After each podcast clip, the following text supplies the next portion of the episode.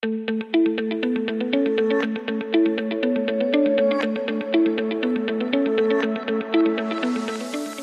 und herzlich willkommen zum BGM Podcast, der Podcast über betriebliches Gesundheitsmanagement für kleine und mittelständische Unternehmen. Mein Name ist Hannes Schröder und in der heutigen Episode rede ich mal Tacheles. BGM bringt nichts. Ich rücke heute raus mit der Wahrheit und was da genau dahinter steckt, das erkläre ich euch jetzt. Klassisches BGM bringt nichts. Wie ich zu dieser Aussage kam, da steckt eine kleine Geschichte dahinter. Und zwar ähm, saß ich mit einem befreundeten Unternehmerkollegen zusammen und er sagte, Mensch, Hannes, du erzählst immer in deinem Podcast, es gibt nur Vorteile und die Wirksamkeit ist so hoch und das ist so toll und es muss doch auch negative Erfahrungen geben. Es muss auch negative Studien geben. Es muss auch irgendwie es kann doch nicht alles nur Friede, Freude, Eierkuchen sein. Dann würde das doch jedes Unternehmen machen. Warum, warum, ja, kann doch nicht sein. Geht doch nicht. Und das habe ich als Herausforderung genommen und habe mein Team mal beauftragt, das Netz zu durchforsten und zu suchen, was denn so an vielleicht, ja, Unwirksamkeitsstudien des betrieblichen Gesundheitsmanagements aufzufinden ist oder an Negativberichten. Und äh, wir sind fündig geworden. Um ehrlich zu sein, so dreieinhalb Sachen, dreieinhalb Artikel haben wir gefunden. Also eine richtige Studie zur Unwirksamkeit des betrieblichen Gesundheitsmanagements haben wir nicht auffinden können. Was wir gefunden haben, sind drei Berichte, Aussagen von Institutionen, so nenne ich es mal. Dreieinhalb, dreieinhalb Aussagen. So, das erste ist äh, vom äh, Arbeitsschutzportal.de. Wir werden auch die entsprechenden Beiträge in den Show Notes verlinken. Da würde ich jetzt einfach mal zitieren. Da steht, das Geld für die meisten BGF-Maßnahmen wie Gesundheitstage, Fitness- und Entspannungsangebote oder Stressmanagement können sich Unternehmen sparen. Die von uns untersuchten Zielgruppen nehmen diese Aktivitäten sehr häufig als unpassend wahr und empfinden sie teilweise auch als Bevormundung oder Einmischung des Arbeitgebers.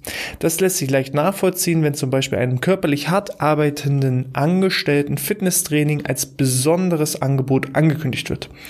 Ja, ich stimme dem vollkommen zu. Hier handelt es sich um ganz klassisches, altmodisches, fast schon totes betriebliches Gesundheitsmanagement, wenn ich nicht zielgruppenorientiert und individuell Maßnahmen anbiete.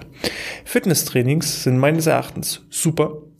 Es muss halt nur der der Wurm muss dem Fisch schmecken und nicht dem Angler. Das heißt also, wenn ich versuche, weiterhin die eierlegende Wollmilchsau im betrieblichen Gesundheitsmanagement, den Rückenkurs, das Fitnesstraining über alle Mitarbeiter drüber wegzustülpen, dann werde ich hinfallen, scheitern. Und dann kann ich mir auch wirklich das Geld sparen. Das stimme ich dem Arbeitsschutzportal vollkommen zu. Deswegen meine Empfehlung, scrollt ein paar Episoden zurück. Da geht es um die richtige BGM-Maßnahmenplanung, wo ich mal aufzeige, wie wir beispielsweise nur mal in einem einfachen Raster alleine für das Thema Muskel-Skeletterkrankungen mindestens neun verschiedene Maßnahmen individuell auf die Mitarbeiter abgestimmt entwickeln. Weil jeder ist unterschiedlich vom Gesundheitsbewusstsein, jeder ist unterschiedlich von seinen Tätigkeiten, die er ausführt. Und entsprechend kann ich nicht sagen, Fitnesstraining, hier, ich habe eine Kooperation geschlossen mit dem Fitnessstudio, äh, das ist jetzt das Nonplusultra, liebe Mitarbeiter, geht da alle hin. Da werde ich scheitern, ich erreiche dann eben vielleicht fünf, vielleicht zehn Leute. Und der Rest sagt, nicht mit mir. Mache ich nicht. So. Bedeutet, ja, Arbeitsschutzportal hat vollkommen recht. Ihr könnt euch das Geld sparen, wenn ihr 0815 BGM fahrt.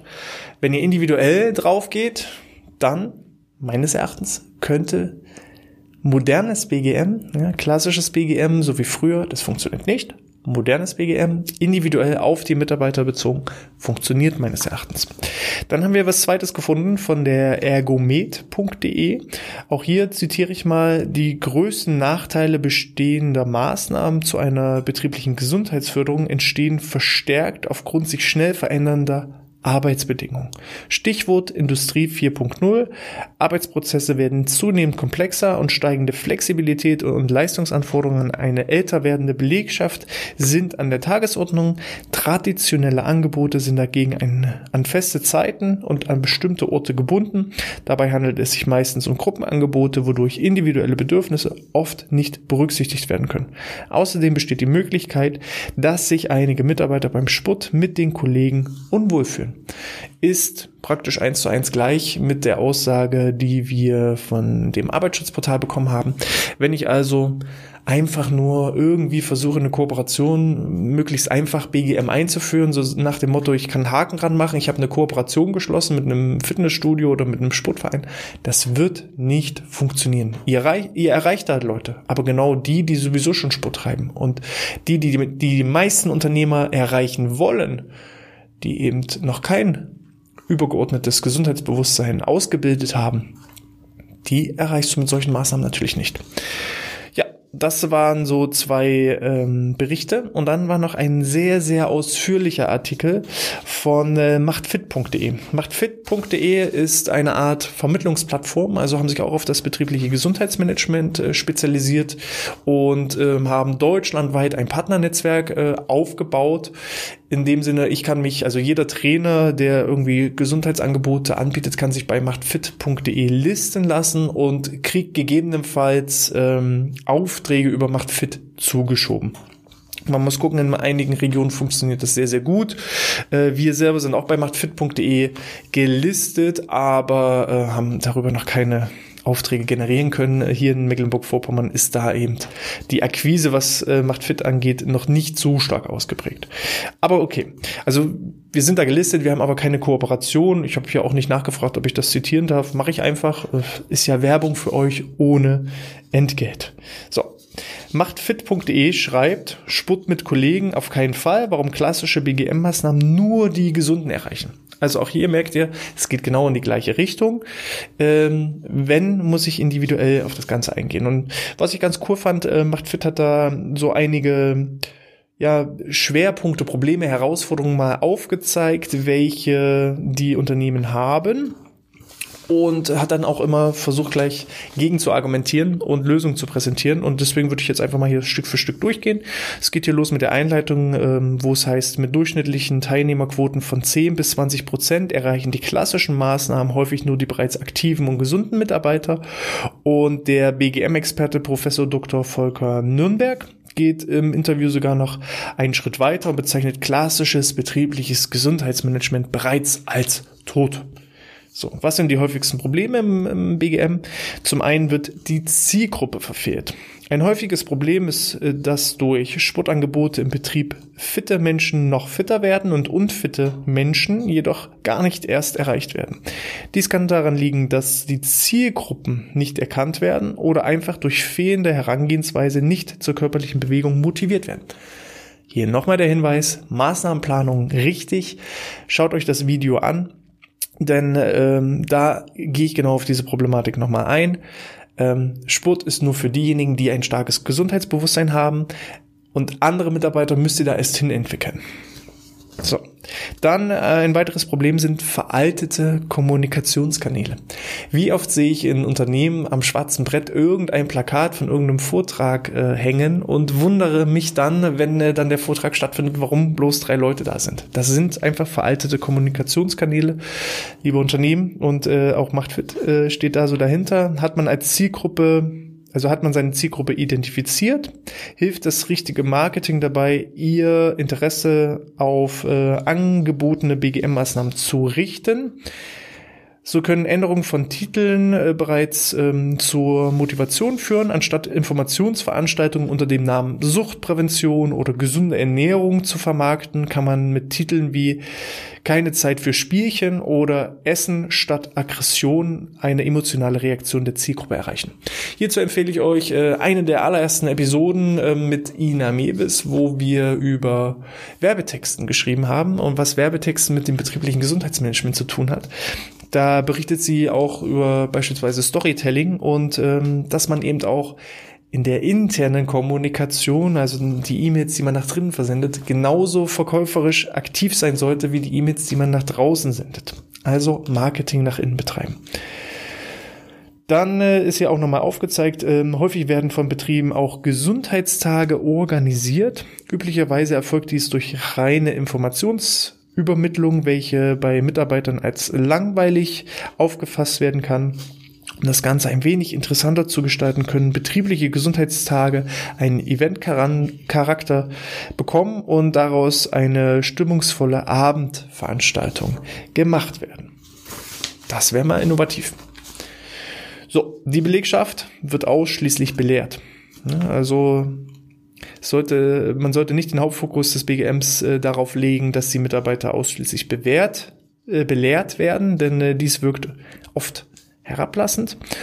Und anstatt ausschließlich auf Wissensvermittlung zu setzen, sollte BGM sich mit der Gesundheitspsychologie auseinandersetzen, welches sich mit der Analyse und der Beeinflussung gesundheitsbezogenen Verhaltens befasst.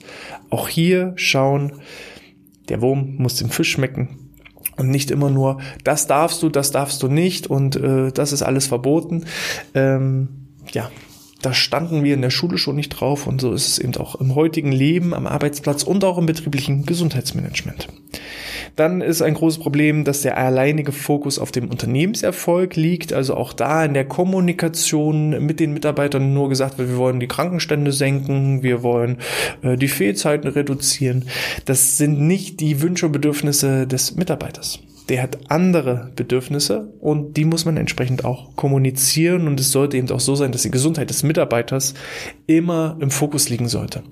Und der daraus entstehende Unternehmenserfolg ist eigentlich dann das Abfallprodukt. Also wenn ich meinen Fokus auf eine gesunde Führung lenke, auf ähm, ein Gesundheitsbewusstsein der Mitarbeiter, auf Motivation lenke, dann kommt der Unternehmenserfolg ganz von alleine als Abfallprodukt. So, ohne dass ich das will, lege ich natürlich nur den Fokus darauf, unbedingt irgendwie den Erfolg nach vorne zu treiben. Dann, äh, ja, dann spürt das der Mitarbeiter. So, Jetzt ist ein Punkt, da stimme ich teilweise zu, ähm, muss aber auch da noch Ergänzung machen, und zwar Sport im Wettkampfmodus.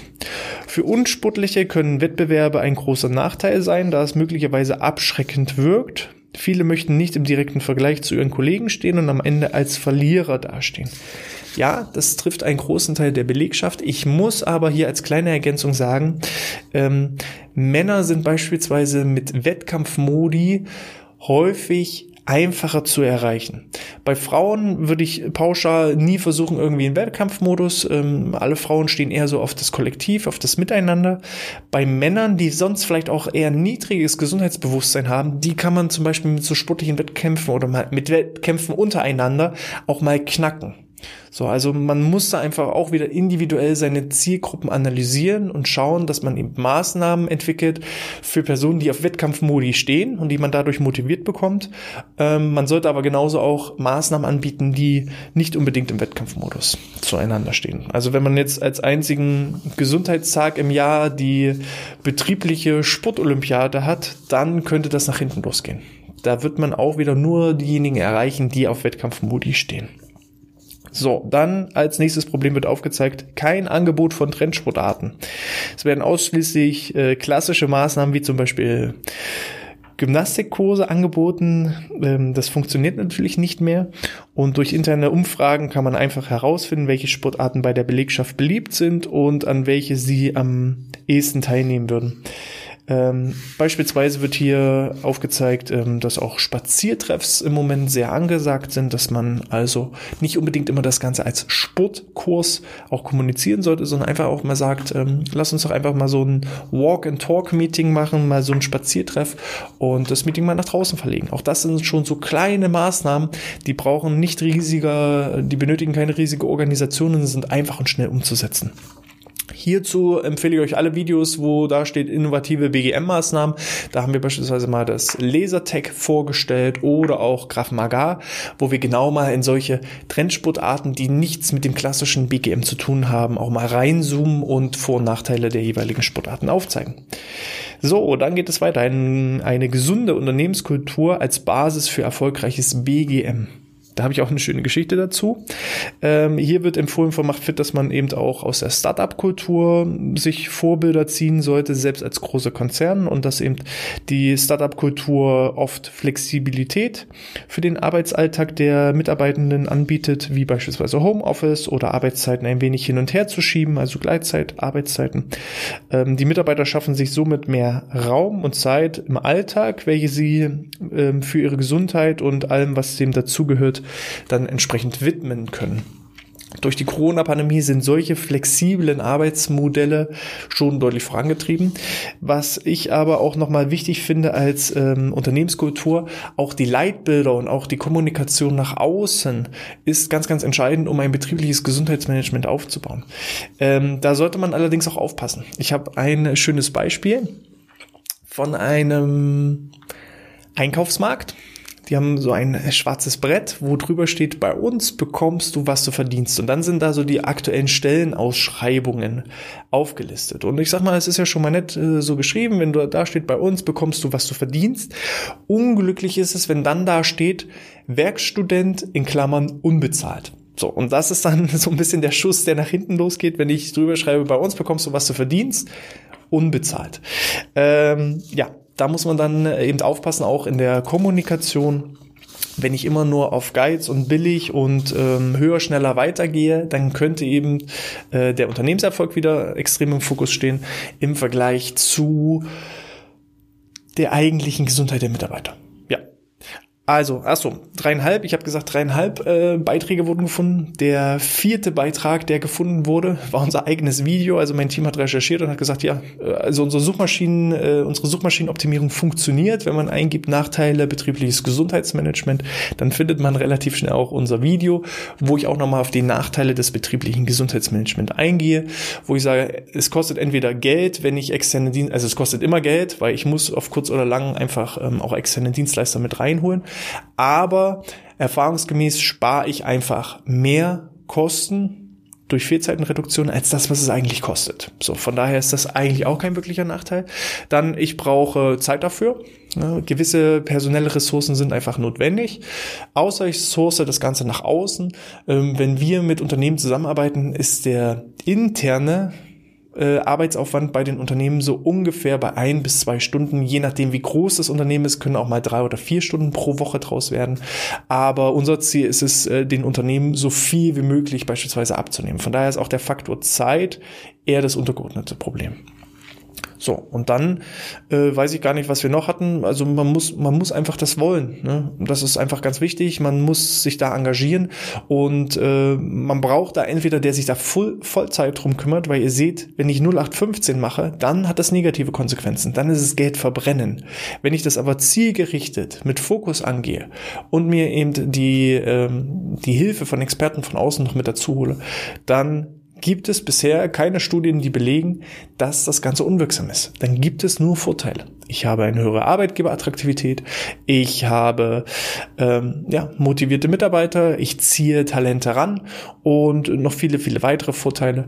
Aber da gibt es natürlich auch eine separate Folge. Schaut euch da einfach mal die Vorteile des betrieblichen Gesundheitsmanagements an klassisches BGM, ich mache eine Kooperation mit einem Fitnessstudio oder ich mache mal einen Rückenkurs, ist tot. Haben wir gelernt von Professor Nürnberg. Äh, wenn man das Ganze zielgerichtet individuell angeht, dann hat es eine hohe Wirksamkeit und ist entsprechend auch positiv belegt. In diesem Sinne sage ich einfach mal, legt los mit eurem BGM. Wenn ihr jetzt immer noch das Video schaut, dann solltet ihr hochmotiviert sein, jetzt euer BGM so richtig anzugehen. Und wenn ihr dazu Fragen habt, dann schreibt mir eine E-Mail an info@outness.de. Falls euch der Podcast äh, gefallen hat, dann könnt ihr den gerne auch mal an Kolleginnen und Kollegen weiterempfehlen und natürlich eine Podcast-Bewertung in äh, iTunes oder in der Apple Podcast App abzugeben, denn mit jeder einzelnen Bewertung steigen wir in den Rankings und äh, kommen so noch mehr in die Sichtbarkeit und können somit auch mehr Leute erreichen, somit dass äh, der Content hier auch entsprechend verbreitet wird. In diesem Sinne, ich bedanke mich wieder mal fürs Einschalten. Bleibt gesund und sportfrei.